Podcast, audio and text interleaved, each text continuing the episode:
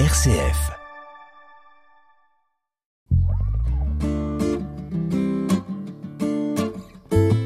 À la croisée des religions sur une RCF Belgique. L'émission qui fait dialoguer les religions. Voilà, chers auditeurs, euh, on est ravis de vous accompagner en, en cet après-midi dans votre émission à la croisée des religions. Je suis Yves Thibault. euh, J'ai vraiment le plaisir de, de vous tenir compagnie cet après-midi. Et mon invité est le frère Jean Amblaine. Bonjour frère Jean. Bonjour Yves et bonjour à tous. Eh bien, merci frère Jean, c'est un réel plaisir de vous accueillir dans nos studios euh, pour une, une série. Nous allons faire euh, pas mal d'émissions ensemble, frère Jean, sur euh, vos domaines de, de connaissances qui sont, qui sont nombreux. Alors, je vous ai donné un titre, je vous ai appelé frère Jean. Alors, à titre particulier, fonction un peu particulière. Alors, aujourd'hui, nous allons parler de divine liturgie, hein, la liturgie euh, orthodoxe. Frère Jean, pourquoi vous, vous appelle-t-on frère? En fait, je suis sous-diacre de l'Église orthodoxe. Disons que dans notre pays, il n'y a pas de titre bien spécial pour, pour un sous-diacre. Mais il se fait que dans un groupe d'orthodoxes du sud-ouest de la France, les, les sous-diacres sont appelés frères. Et j'aime beaucoup cette appellation. De toute façon, nous sommes tous frères, alors vous pouvez y aller, quoi. Eh bien, euh, eh bien, alors on va, euh, on va y aller justement. On va parler aujourd'hui de de divine liturgie. euh, sans doute que beaucoup de nos auditeurs ne connaissent pas encore très bien, puisque c'est la première fois en fait que, sur les ondes d'RCF Belgique, on, on aborde un petit peu euh, l'orthodoxie, en particulier la divine liturgie. Frère Jean, de, depuis quand connaissez-vous euh, le monde orthodoxe? Euh, ça devait être aux alentours de 1990, si je me souviens bien. Euh, J'ai appris qu'il y avait une chapelle orthodoxe au bout de ma rue. Alors, par curiosité, j'y suis allé et ça m'a vraiment beaucoup intéressé. Ça m'a d'ailleurs rappelé euh, la liturgie que je connaissais à Chevetogne, parce que j'ai habité Ciné pendant très longtemps et nous allions de temps en temps à Chevetogne. Et bien là, dans la petite chapelle orthodoxe de Lannes, qui n'existe plus aujourd'hui malheureusement, euh, ben, j'ai retrouvé exactement la liturgie que je connaissais depuis mon enfance, quoi, et ça m'a ça m'a vraiment beaucoup plu. Eh bien, la divine liturgie, euh, donc tout est lié à des, à des rites, à une, une foi, une pratique. C'est ce que nous allons découvrir ensemble. C'est assez vaste et aussi, malgré tout, assez technique. On va, on va parler de beaucoup de termes un petit peu spéciaux qu'on n'utilise pas dans le vocabulaire euh, de tous les jours, je pense. Oui, les orthodoxes sont spécialistes de ça, pour utiliser des, parfois un jargon très bizarre. Mais enfin, ça ne fait rien, on va vous expliquer, ne vous inquiétez pas. En tout cas, on, on va déjà bien mettre les choses au point. Euh, la divine liturgie, ce que nous appelons la divine liturgie, c'est ce que les catholiques appellent la messe, c'est ce que les protestants appellent la scène. hein. donc, c'est la célébration euh, de, de- de la dernière scène du Seigneur. Eh Bien voilà une, belle mise au point, effectivement, pour commencer, pour euh, raconter à nos auditeurs de, quoi il s'agit précisément.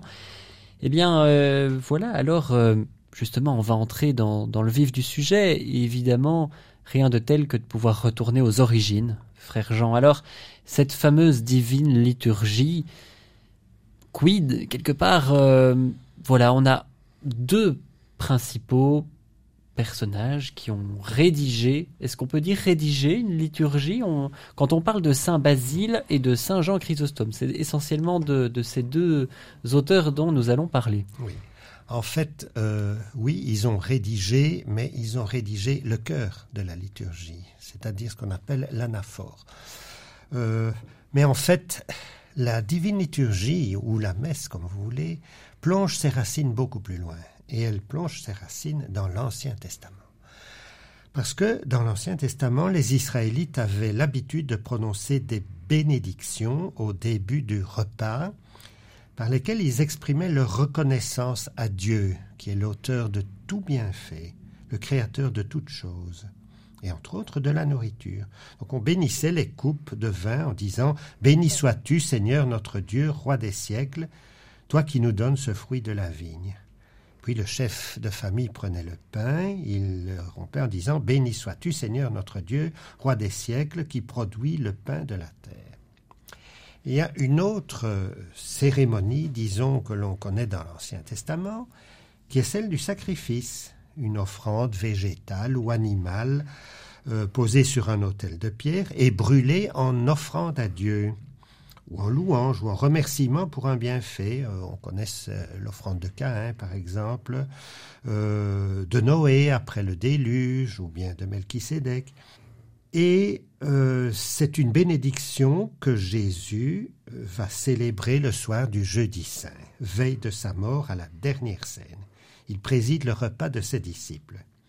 Mais il lui donne un sens nouveau. En fait, il joint les deux euh, traditions. C'est une bénédiction, mais cela annonce le sacrifice, le sacrifice qu'il va faire de sa mhm. vie le lendemain. Hein, donc il identifie le corps euh, le pain pardon, à son corps et le vin à son sang qui sera versé pour nous. En Jésus, donc, les deux traditions se rejoignent, la bénédiction et le sacrifice. Euh, et donc, si nous revenons alors à ces deux saints dont j'ai parlé, Saint Jean Chrysostome et Saint Basile, ils vont avoir un rôle très particulier dans la, mise en place de ces liturgies euh Oui, ils vont avoir un rôle particulier. D'abord, il faut dire un petit mot aussi des actes des apôtres. Nous lisons dans euh, les actes des apôtres, Saint Luc nous dit que les chrétiens persévéraient dans l'enseignement des apôtres, dans la communion fraternelle, dans la fraction du pain et dans la prière. Bah, en fait, c'est une description des premières messes, des premières liturgies. Hein. Exactement. Et c'est d'après ce schéma que toutes les célébrations vont prendre forme. Et ça va se diversifier énormément. Hein. Les, nombreuses formes de la liturgie qui sont connues en Occident. Ben, il y a la liturgie romaine que tout le monde connaît, mais aussi euh, mozarabe, ambroisienne, lyonnaise, dominicaine, et les liturgies d'Orient, la byzantine, la chaldéenne, l'arménienne, l'éthiopienne, ce sont toujours des développements locaux euh, de ces réunions décrites par Saint Luc. Et l'Église orthodoxe connaît en fait quatre formes de divine liturgie. Je vais les citer par ordre chronologique de leur apparition. La première est celle de Saint Jacques de Jérusalem. On se situe à quelle époque avec Saint Jacques de Jérusalem on se, situe à l'époque du Christ parce que Saint Jacques c'est le frère du Seigneur. C'est ça. Hein, et c'est le premier évêque de Jérusalem. Ça remonte à la plus ancienne tradition chrétienne. Bon, par la forme et par l'esprit, elle est apparentée au plus ancien texte chrétien connu. Euh, elle est très longue, est pratiquement plus célébrée aujourd'hui euh, dans l'Église orthodoxe. Elle peut, sans obligation, être célébrée certains jours, par exemple le jour de la fête de Saint-Jacques ou bien le jeudi saint, mais pratiquement on ne le fait plus. Alors, la liturgie de Saint Basile. Saint Basile était évêque de Césarée en Cappadoce au IVe siècle. C'est un homme qui a fait énormément de choses, il a beaucoup écrit. Il a beaucoup travaillé aussi dans ce qu'on appellerait aujourd'hui le socio-caritatif, parce hmm. que les, les basiliades, c'était en fait des maisons où on accueillait les pauvres et où on s'occupait des malheureux. Et euh, la liturgie de Saint Basile euh, va être une sorte de simplification de la liturgie de Saint Jacques. Elle est très théologique et elle exprime vraiment l'essentiel de notre foi. On peut dire que déjà à ce moment-là, la liturgie est théocentrique Oui, absolument. Donc vraiment tournée tout entière vers Dieu. On hein. en reparlera. On en reparlera. Toujours tournée vers le Seigneur. Aujourd'hui, dans l'Église orthodoxe, elle est obligatoire les dimanches de carême, au fait de la nativité, de la théophanie et euh, le jeudi saint et le 1er janvier, fête de Saint Basile. Donc, certains dimanches euh, de l'année. Et puis nous arrivons à la liturgie de Saint Jean Chrysostome, qui était évêque de Constantinople, mort en 407, donc euh, nous sommes encore au IVe siècle ici, et qui est encore une simplification. On a simplifié deux fois euh, la liturgie. Elle est beaucoup plus courte et c'est ce qu'on pourrait appeler notre pain quotidien. C'est celle qu'on célèbre généralement le dimanche, euh, les jours de semaine.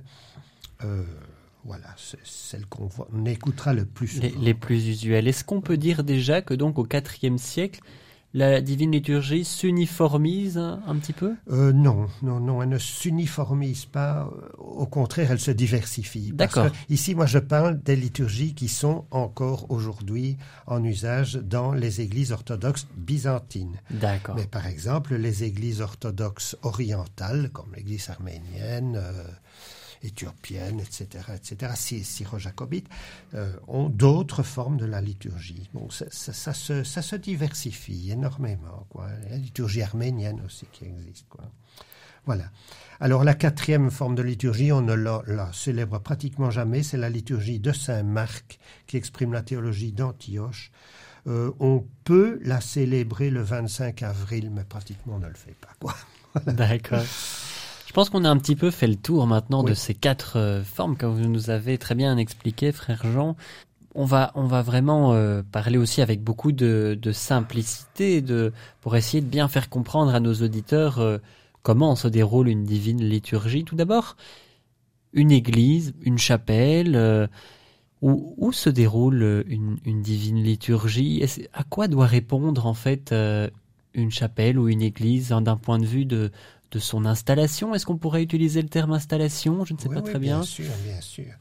Bon, alors encore une fois, nous avons la théorie et, ce, et la pratique. et la pratique. alors en théorie, ben, nous avons euh, belles grandes églises qui sont toujours tournées vers l'Orient. Donc le cœur doit être à l'est, parce que l'est symbolise le soleil levant et le Christ est appelé dans certains hymnes soleil de justice. Une église orthodoxe est toujours divisée en trois parties. La première s'appelle le narthex. Narthex, parvis, on pourrait traduire ça par parvis. Euh, qu'est-ce que c'est? Eh bien, c'est une première pièce. C'est déjà un petit peu l'église, sans être vraiment l'église, mais tout en étant l'église quand même. Bon, je m'explique. Vous êtes dans la rue, vous êtes dans le bruit, vous avez vos pensées, euh, vous parlez avec des gens.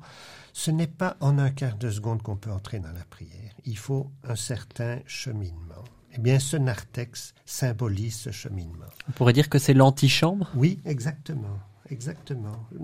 Nous déposons un petit peu nos pensées habituelles et nous nous apprenons à nous tourner vers Dieu. Donc c'est déjà un lieu de silence. Hein, c'est déjà un lieu de silence, voilà. Il n'y a pas grand-chose dans le narthex. En général, c'est une pièce assez vide, parfois une ou deux icônes. La deuxième pièce, c'est celle qui est au milieu de l'église, c'est la nef. Dans la nef se trouvent les fidèles, bien entendu. Hein. Alors qu'est-ce qu'on trouve dans la nef? Bah, On trouve parfois des chaises. Dans l'église grecque, il y a des chaises. Dans l'église russe, on est principalement debout. On va trouver beaucoup d'icônes on va trouver euh, le pupitre où va se placer la chorale. Est-ce qu'on trouve toutes les mêmes icônes dans les, dans les, dans les églises? Est-ce que ça demande un nombre de règles particuliers ou c'est très libre? Les règles sont qu'il faut qu'il y ait le Christ, évidemment, on ne peut pas s'en passer. Il faut qu'il y ait la Vierge Marie, bah, évidemment, on ne peut pas s'en passer. Euh, généralement euh, aussi le, patron ou la patronne de l'église, parce que chaque église a un patron ou une patronne. Hein. c'est l'église Sainte-Barbara, c'est l'église euh, Saint-Basile, etc., etc., comme vous voulez. Donc on doit avoir l'icône du patron ou de la patronne et généralement des anges à gauche et à droite. À part ça, sur le reste, c'est vraiment ad libitum. tous les saints qu'on veut. généralement, les icônes sont d'ailleurs offertes par les, paroissiens. Elles sont apportées comme ça en don et on les accroche au mur. Quoi. Voilà. Alors, la troisième pièce, ça s'appelle le sanctuaire. Et le sanctuaire, c'est là que le prêtre va célébrer normalement, le, ce, n'est pas un endroit interdit, mais en fait, c'est pas un endroit où on va aller se promener. Quoi. Mmh, c'est, un lieu très sacré. C'est le lieu saint, c'est le lieu sacré qui est réservé aux prêtres, à ceux qui vont l'aider, bien sûr. Il y a des acolytes, il y a des enfants, euh, ce, ce qu'on veut. Le, le sous-diacre peut rentrer également. Donc, il n'y a pas de problème. Mais enfin, les fidèles ne vont pas entrer jusque-là. Et entre les deux, il y a une énorme paroi de bois qu'on appelle l'iconostase. Et cette iconostase porte trois portes. celle du milieu appelée porte royale, puis porte sud et porte nord, et euh, bien sûr de très nombreuses icônes, hein, d'où le nom de d'iconostase. Voilà. Alors ça, je vous ai dit, c'est la théorie. Mais en pratique, mais en pratique, surtout dans notre pays qui n'est pas un pays de tradition orthodoxe. On est, je, je pense que vous aviez donné des chiffres euh, il y a deux mois quand Oui. on s'est retrouvé dans une émission sur l'œcuménisme. À À, fait. à combien d'orthodoxes, plus ou moins, on vous, vous évalue 1% de la population belge, c'est-à-dire à peu près 110 000 personnes. Ça. Ce n'est évidemment pas grand-chose. Euh, les orthodoxes en plus ne sont pas très riches parce que beaucoup sont des, des expatriés, beaucoup sont d'origine des pays majoritairement orthodoxes. Donc il faut faire avec ce qu'on a. Donc parfois on fait la liturgie euh, dans un, par exemple, un code d'étudiant. C'est ce que nous avons actuellement à louvain À Louvain-la-Neuve, tout à fait. voilà, Hmm. on l'a transformé en chapelle. Euh, voilà quoi. Il y en a d'autres. euh, ben, ce sont d'anciens hangars ou bien d'anciens garages. À Châtelineau, c'est un ancien hangar à pommes de terre. Donc, vous voyez, on peut faire vraiment tout ce qu'on veut et ça a été transformé en église. Quoi. Est-ce que de façon générale, les églises sont ouvertes euh, la journée Il est possible de, de s'y recueillir facilement ou... Ah, Malheureusement, non. Malheureusement, non. Et ça, je le regrette aussi. euh, Je le regrette pour toutes les églises, d'ailleurs, qu'elles soient catholiques, protestantes ou orthodoxes. Euh, je connais les raisons. C'est à cause du vandalisme, tout simplement. Euh, De plus en plus, on ferme les églises en dehors des heures de, en dehors des heures d'office. Mais c'est très regrettable parce que, comme vous dites, euh, Mhm. elle devrait être ouverte pour euh, un moment de méditation. On passe, voilà, on, on vient dire bonjour au Seigneur. Ce, ce serait magnifique. quoi. Frère Jean, nous allons marquer une première pause musicale.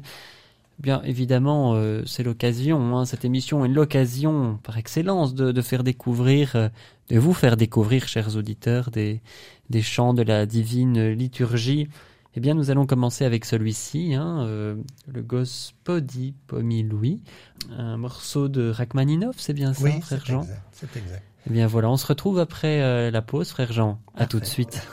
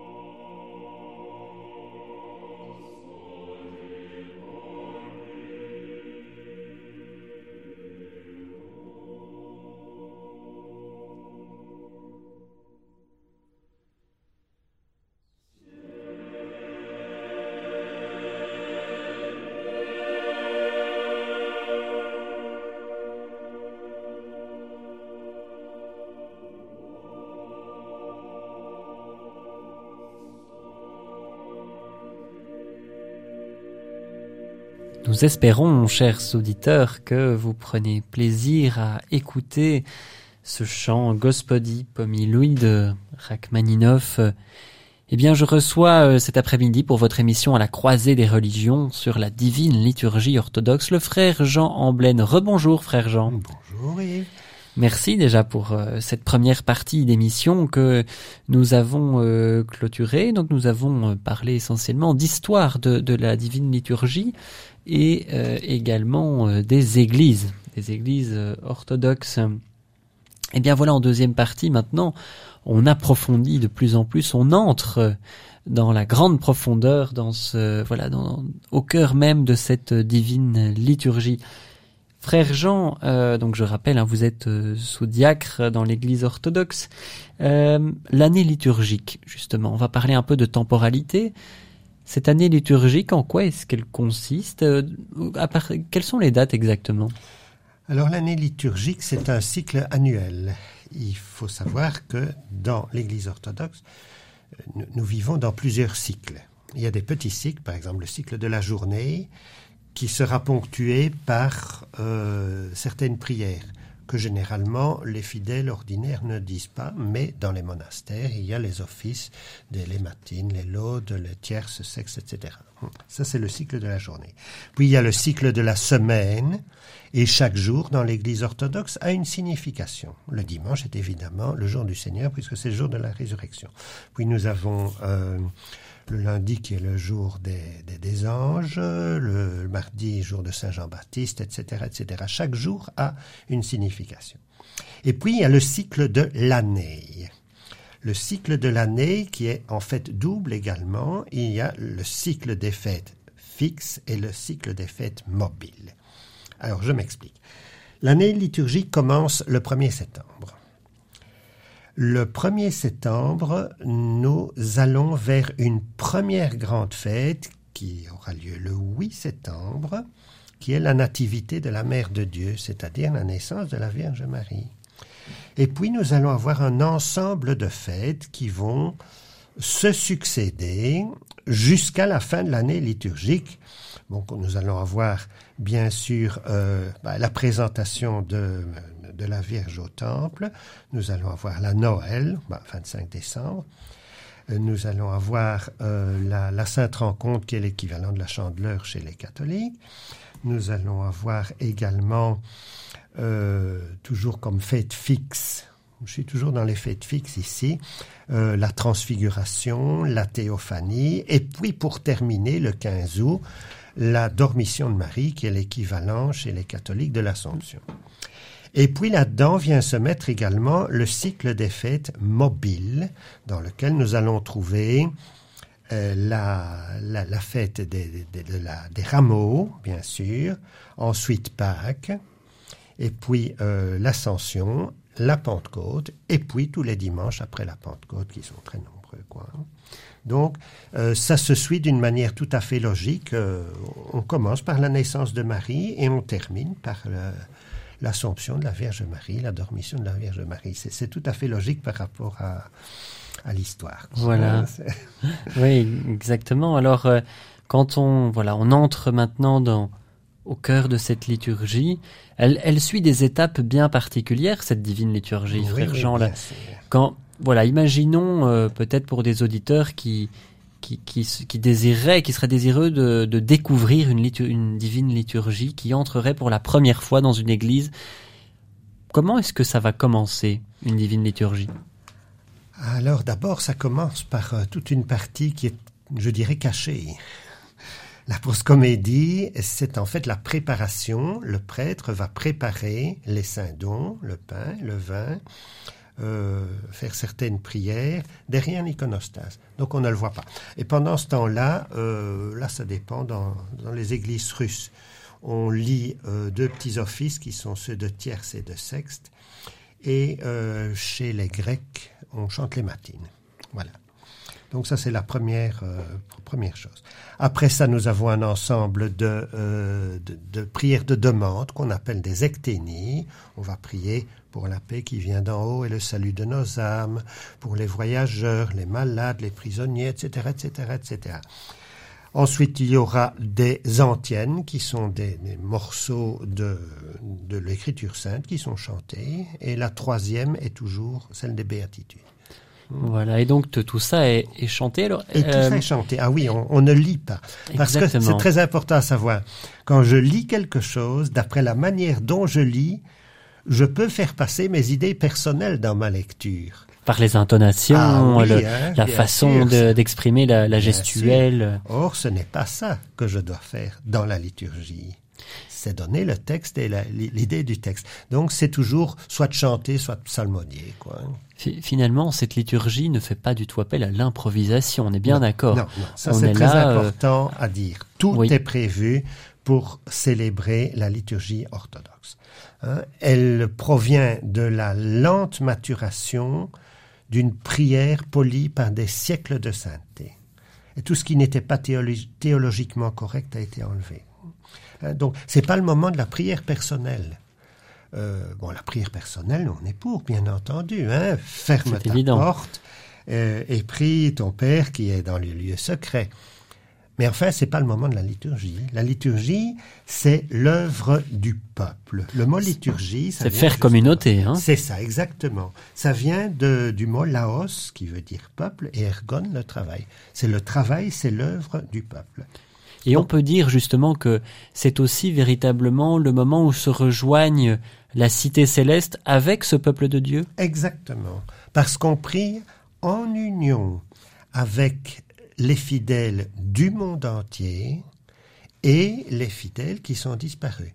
Alors je m'explique. Euh, en union avec les autres, euh, bon, comme je l'ai dit, dans les ecténies, on va prier pour la paix, pour les voyageurs, pour les malades, c'est très général. On va venir aussi, en tout cas dans la tradition russe, avec un petit carnet, un petit calepin, sur lequel on a écrit euh, les noms des personnes pour qui on veut prier. D'un côté, euh, les vivants, et de l'autre côté, les gens qui sont décédés. Et tout ça sera lu. Hein, c'est lu soit par le prêtre, soit par le sous-diacre, soit par une autre personne. Hein, on va prier euh, aujourd'hui pour, la santé de un tel, un tel, un tel, un tel, un tel, et pour le repos de l'âme de ta ta ta ta ta ta ta. Euh, tout, tout ça est lu expressément. hein. Donc on vient avec tout le peuple et aussi les gens de- de- de- des temps anciens qui sont représentés, qui sont euh, présents par les icônes qui entourent le, le peuple. C'est le principe de la communion des saints Tout finalement. à fait, exactement. Alors, euh, c'est une liturgie qui fait appel aux cinq sens. On va essayer de Oui. comprendre pourquoi maintenant. Mais les cinq sens, le toucher, l'ouïe, la vue, le goût, l'odorat. Euh, mais comment se retrouvent tous ces éléments dans la divine liturgie, frère Jean? Alors nous disons que la beauté de la création porte à l'adoration du Créateur qui est auteur de toute beauté.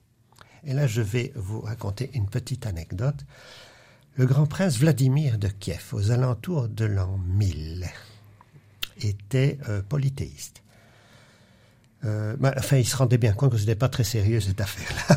Donc polythéiste, on rappelle pour nos auditeurs hein, qui croient en plusieurs, En plusieurs euh, dieux. dieux, hein. oui. Le, le- le dieu d'ailleurs, le, le- le chef des dieux, c'était Perun, qui était, qui était absolument effrayant, abominable. Bon. Enfin, il se rendait bien compte que tout ça, ça n'avait pas tellement de sens. Et il aurait voulu venir au monothéisme. Oui, mais lequel? Il connaissait des musulmans, des juifs, des chrétiens occidentaux, des chrétiens orientaux. Il s'est retrouvé face à un dilemme cornélien. Ah oui, dire. tout à fait. Alors, qu'est-ce qu'il a fait? Il a fait venir ces gens-là pour qu'ils parlent de leur religion. Oui, c'est très bien, mais enfin, personne n'a dit du mal de sa religion. Alors, euh, ce qu'il faut faire, c'est envoyer. Il a envoyé des gens un petit peu partout, qui sont allés chez les juifs, chez les musulmans, qui sont venus jusqu'en Allemagne voir comment euh, se célébrait la liturgie occidentale. Malheureusement, ils sont arrivés en, en- en hiver, ils ont eu très froid, ils ont été tout à fait dégoûtés. Et puis ceux qui étaient partis à Constantinople pour voir la liturgie byzantine ont été euh, charmés. Ils sont arrivés en plein milieu d'une liturgie euh, avec le, patriarche, avec l'empereur. C'était extraordinaire. Et ils sont revenus pour dire au grand prince, nous ne savions plus si nous étions au ciel ou sur la terre. D'ailleurs, si tu ne prends pas cette, euh, cette religion-là, nous allons y retourner. Ah oui. Voilà. Et bien sûr, euh, il y a eu la conversion de, de, de, la première conversion de la Russie, le, le, baptême de la Russie, comme on dit par Saint Vladimir. Voilà. Alors les cinq sens. Eh bien oui, c'est tout le corps. Il n'y a pas que l'âme, c'est pas que l'intellect qui prie, mais le corps peut prier aussi. Alors la vue, eh bien on va essayer de mettre le plus de beauté dans l'Église. Hein, on a parlé des icônes qui doivent être nombreuses. D'abord, elles ont, elles ont beaucoup de signification, les icônes. Comme on l'a dit tantôt, elles montrent que nous prions en union avec tous les, les saints de, de l'Ancien Temps. C'est la communion des saints, comme vous l'avez très bien dit. Et une icône est souvent offerte aussi par, par euh, l'un ou l'autre fidèle oui, de la paroisse. Oui, de... oui, bien entendu. Alors, les, les icônes ont aussi euh, quelque chose de mnémotechnique, si je puis dire comme ça. Ils le ramènent. Bon, on, sait bien que notre imagination, elle est, elle est toujours affolâtrée à gauche et à droite. On ne sait pas rester euh, pendant toute la liturgie sans avoir un moment de distraction. Donc, l'icône va nous ramener vers l'essentiel. Ça, c'est évident. Mais aussi, euh, l'icône doit amener vers la beauté. On va essayer de mettre des dorures, de de, de, de, belles choses, quoi, pour charmer la vue. Alors, oui, ben les chants vont essayer d'être le, le, mieux possible. Oui, je sais, on fait parfois des, des, des abominables euh, fausses notes, mais enfin bon, euh, ça arrive. C'est le cœur qu'on y met, hein, voilà, ça qui compte. on va essayer de faire le mieux possible, les plus beaux chants possibles. Et, ouais. et peut-être après avoir parlé des, des, cinq sens, si vous le voulez bien, on reviendra sur la, la qualité des chants et surtout oui. sur les langues utilisées. Oui, oui, tout à fait. Alors, euh, donc ça c'est le oui. Euh, L'odorat, bien sûr, il y a euh, utilisation de l'encens. On brûle beaucoup d'encens dans les églises orthodoxes. Euh, la, le, le, toucher, eh bien, on touche les, les icônes. Une église orthodoxe, c'est pas un magasin de porcelaine où on va dire, mon petit garçon, tu peux rien toucher parce que tu vas tout casser. Non, on touche les icônes, on embrasse les icônes, donc le toucher. Et puis, finalement, le goût, eh bien, le goût du pain et du vin. C'est vraiment tout le corps qui participe à la, à la prière et euh, qui, qui, cherche la beauté. Quoi, hein. À quel moment est-ce que les fidèles touchent les icônes euh, dans la, dans la divine liturgie? Généralement en rentrant. On en rentre, rentrant. on va euh, vénérer les icônes ou l'icône du, du, du, saint qu'on préfère, éventuellement mettre une bougie aussi devant, devant son icône. Quoi. hein, Revenons-en, si vous voulez bien, au pain et au vin, parce que ça doit être très particulier. C'est quand même du pain et du vin euh, liturgique qui, oui. va, qui, qui, qui, va être sanctifié. Euh, et est-ce qu'il y a une recette particulière pour oui. ce pain, ce vin? D'où viennent-ils? Alors le pain, il est fabriqué par, euh, par quelqu'un, par le prêtre, par la femme du prêtre, parce que je vous rappelle que les prêtres orthodoxes peuvent être pas mariés. C'est pas obligatoire, hein, il y a des prêtres. On, on, ne méprise pas le célibat ecclésiastique, ça je me, je m'empresse de le dire. Il y a des prêtres, on appelle des prêtres moines qui sont, qui sont célibataires, mais enfin il y en a qui sont mariés. Euh, ou bien tout simplement par euh, un ou une paroissienne. Quoi. Ce sont de tout petits pains ronds, euh, donc farine, euh, de l'eau, levure bien entendu, parfois un peu de sel ou un peu de sucre. Et euh, dessus, on met un cachet avec ICXC qui signifie Jesus Christus Nika, le, le Christ vainqueur. Quoi, hein. Bon, et le prêtre, au début, pendant la proscomédie, retire quelques petites parcelles de, de, ce, de, de ce pain qu'il va mettre dans le calice. Et le vin, ben, c'est un vin rouge, généralement assez sucré. euh, voilà. Et vous, euh, voilà, vous exercez, comme je l'ai dit tout à l'heure, euh, vous exercez un rôle particulier. Vous êtes ce qu'on appelle un, sous-diacre. Quel est le, moment de la liturgie qui vous touche le plus, frère Jean? Je crois que la, la prière qui personnellement me touche le plus, c'est quand on dit déposons tous les soucis de ce monde. Ah, je vais la citer. Nous qui dans ce mystère représentons les chérubins et chantons l'hymne trois fois sainte à la vivifiante Trinité, déposons, déposons tous les soucis de ce monde pour accueillir le roi de toutes choses, invisiblement escorté par les chœurs angéliques. Alléluia, Alléluia, Alléluia. Voilà, on arrive et on dépose tous nos soucis. On les dépose au pied de l'autel ou sur l'autel, je ne sais pas comme vous voulez, euh, imaginez quoi. On ne vient et on ne vient pas d'ailleurs avec ses propres soucis, mais aussi euh, avec les soucis de tous les autres, de, Ceux de la communauté, hein, qui voilà. pris de toute la communauté. Oui, c'est pour moi c'est ça qui me touche le plus, c'est la plus belle prière. Eh bien, frère Jean, il est déjà temps de marquer la deuxième pause musicale, mais ces pauses musicales sont l'occasion de, justement, on a parlé des cinq sens, de réjouir l'ouïe de nos auditeurs et les nôtres par la même occasion, bien évidemment, puisque nous allons maintenant euh, passer un chant euh, liturgique grec.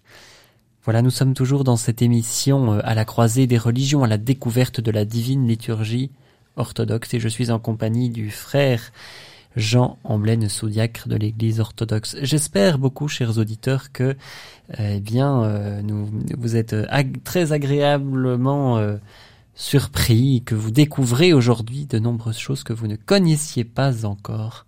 On se retrouve dans quelques instants. À tout de suite, frère Jean. À tantôt.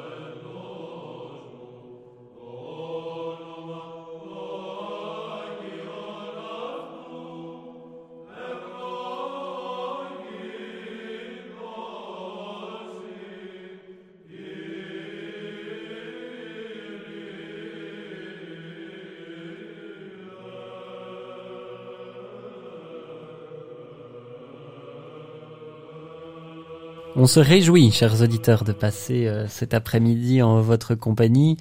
Et puis en compagnie aussi de, notre invité, bien évidemment, frère Jean Amblène. Rebonjour, frère Jean. Bonjour Yves.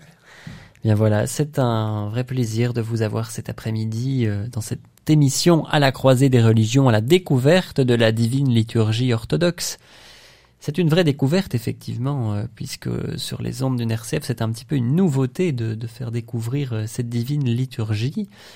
Frère euh, Jean, donc je vous appelle frère Jean, puisque je rappelle à nos auditeurs que vous êtes sous-diacre dans l'Église orthodoxe. Vous avez donc un rôle bien particulier lors de, des liturgies. En première et deuxième partie, on a abordé déjà beaucoup de sujets liés à la divine liturgie, au cœur même de la divine liturgie. On arrive maintenant au cœur du cœur de cette liturgie. On va dire que cette divine liturgie, euh, elle est théocentrique. Eh bien, frère Jean, pouvez-vous nous expliquer un petit peu théocentrique c'est quoi? C'est quoi le cœur de cette... Euh, Alors, théocentrique, ben, la racine c'est théos qui signifie Dieu. Elle est centrée sur Dieu. Donc je vous ai dit tantôt que la liturgie est l'œuvre du peuple. Elle ne se conçoit pas sans le peuple. Elle ne peut d'ailleurs être célébrée s'il n'y a personne euh, avec le prêtre. puisque, de toute façon, ça n'a aucun sens, puisque la liturgie orthodoxe est un dialogue permanent entre le prêtre et, disons, la chorale. Bah, s'il n'y a, a, personne à la chorale et personne dans l'assemblée, euh, il n'y a pas de dialogue possible. Donc il doit y avoir le peuple. Euh, et peut-être un, petit point aussi que, que j'ai oublié peut-être de souligner tantôt, elle s'adresse à tout le peuple. Donc mmh. il n'y a pas de liturgie à public ciblé.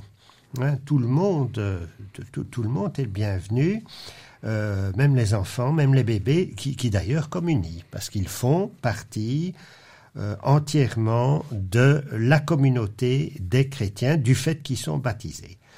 bien sûr, ils ne comprennent pas, mais la liturgie n'est pas toujours une affaire de compréhension, mais plutôt d'amour. Hmm. Hein, euh, d'ailleurs, est-ce que nous, est-ce que nous comprenons tout? Bien sûr que non. Hein, nous ça, comprenons ça se vit avant tout avec le cœur. Voilà. Une divine liturgie. il y a toujours la, partie mystère aussi. Hein, c'est voilà. Donc, euh, je te loue, Père Seigneur du ciel et de la terre, de ce que tu as caché ces choses aux sages et aux intelligents, et de ce que tu leur as révélé aux tout petits. Donc, les tout petits sont les bienvenus aussi. Bon, mais la liturgie est l'œuvre du peuple, mais elle est théocentrique. Ça veut dire qu'elle est totalement tournée vers le Seigneur c'est la louange officielle du corps mystique à Dieu. Tout est fait pour honorer Dieu et témoigner de notre soumission à lui. en conséquence, comme je l'ai dit tantôt, euh, tout le monde va être tourné vers le Seigneur. Le prêtre, comme les fidèles, sont tournés vers le fond du cœur, c'est-à-dire vers l'est, si l'Église est bien bâtie, le, cœur doit toujours mm. être du côté de l'est, l'est qui euh, symbolise le soleil levant. C'est ça, pour reprendre un petit peu le tropère hein, de, Noël avec la clarté du Christ. Exactement, je vais vous d'ailleurs vous en lire un, Mais petit extrait. Euh, à sa clarté, les savants adorateurs des astres, d'un astre ont appris à t'adorer, toi, soleil de justice, te découvrant comme l'Orient venu d'en haut. Donc l'Orient ici symbolise le Seigneur. On est tous tournés vers le Seigneur et le prêtre aussi. Le prêtre nous précède, le prêtre nous guide, il marche en même temps que nous vers le Seigneur. Donc il est tourné vers l'Est, vers le Seigneur. Hmm. Voilà. Et c'est, le, prêtre euh, reste entièrement euh, tourné vers l'Est ainsi que, les fidèles, on, peut dire qu'il fait très peu un face-à-face avec les fidèles. À quel moment est-ce qu'il s'adresse plus personnellement euh, au peuple de Dieu? Alors il s'adresse au peuple de Dieu à plusieurs moments. D'abord quand il bénit, hein, c'est normal, on doit faire face aux gens que l'on bénit. Euh, également au moment de, la lecture du Saint-Évangile. L'Évangile est bien sûr toujours lu par le prêtre, hein, c'est évident. Une autre personne peut lire euh, l'Épître, mais euh, pas l'Évangile. L'Évangile c'est toujours réservé au prêtre. Alors là, il fait face au peuple et aussi au moment de l'homélie, parce que l'homélie qui généralement et traditionnellement se trouve à la fin, quand tout est quand l'œuvre du peuple tournée vers le Seigneur est terminée, le prêtre va euh, faire une homélie, c'est-à-dire généralement il explique, il développe l'évangile du jour, Mm. Et bien sûr aussi, il donne les, petites nouvelles de la paroisse, la perspective, les prochains offices, etc. Des conseils spirituels. Des euh, conseils spirituels aussi, bien sûr. L'évocation du saint, parce que les saints sont, ça il fallait le dire aussi, hein, ils sont très présents dans la liturgie euh, orthodoxe. Hein. Toutes les toutes les ecténies, toutes les prières de demande se terminent par faisant mémoire de la très sainte Immaculée souveraine la Mère de Dieu et toujours Vierge Marie, ainsi que de tous les saints. Confions-nous nous-mêmes, confions-nous les uns les autres et confions toute notre vie au Christ notre Dieu. Donc c'est toujours avec les saints, avec les saints, les, les, les, gens qui ont, en fait, qui ont fait le voyage que nous faisons actuellement et qui ont, bah, je vais utiliser une, une, expression de professeur, qui ont réussi leur examen. Ça. ça. veut dire qu'ils ont réussi leur vie et qu'ils sont maintenant face à mm. face avec Dieu. Et qui en fait euh, continuent de nous accompagner tout au long de notre pèlerinage euh, sur la terre. Tout à fait, tout à fait. C'est pour ça d'ailleurs qu'on canonise, hein, on canonise un, un saint euh, pour deux raisons. D'abord, c'est notre modèle. Hein, on peut tout, n'est pas imité dans la vie de tous les saints, bien entendu, mais bon, globalement, il y a des tas de choses qui peuvent être imitées. Et puis aussi, c'est notre intercesseur. Ils sont là en présence de Dieu, donc euh, voilà. Je, pense euh, principalement à une prière catholique. Euh, ben, dans la, le Je vous salue Marie, nous disons à la Vierge Marie, prie pour Sainte Marie, Mère de Dieu, priez pour nous, pauvres pécheurs. Hein. Elle prie en même temps que nous. Nous ne prions pas la Vierge Marie ni les saints, non, nous prions avec eux, avec elle, et nous leur demandons d'intercéder pour nous auprès du Seigneur. Hmm, ça se situe vraiment dans le moment présent. Oui, oui, tout à fait.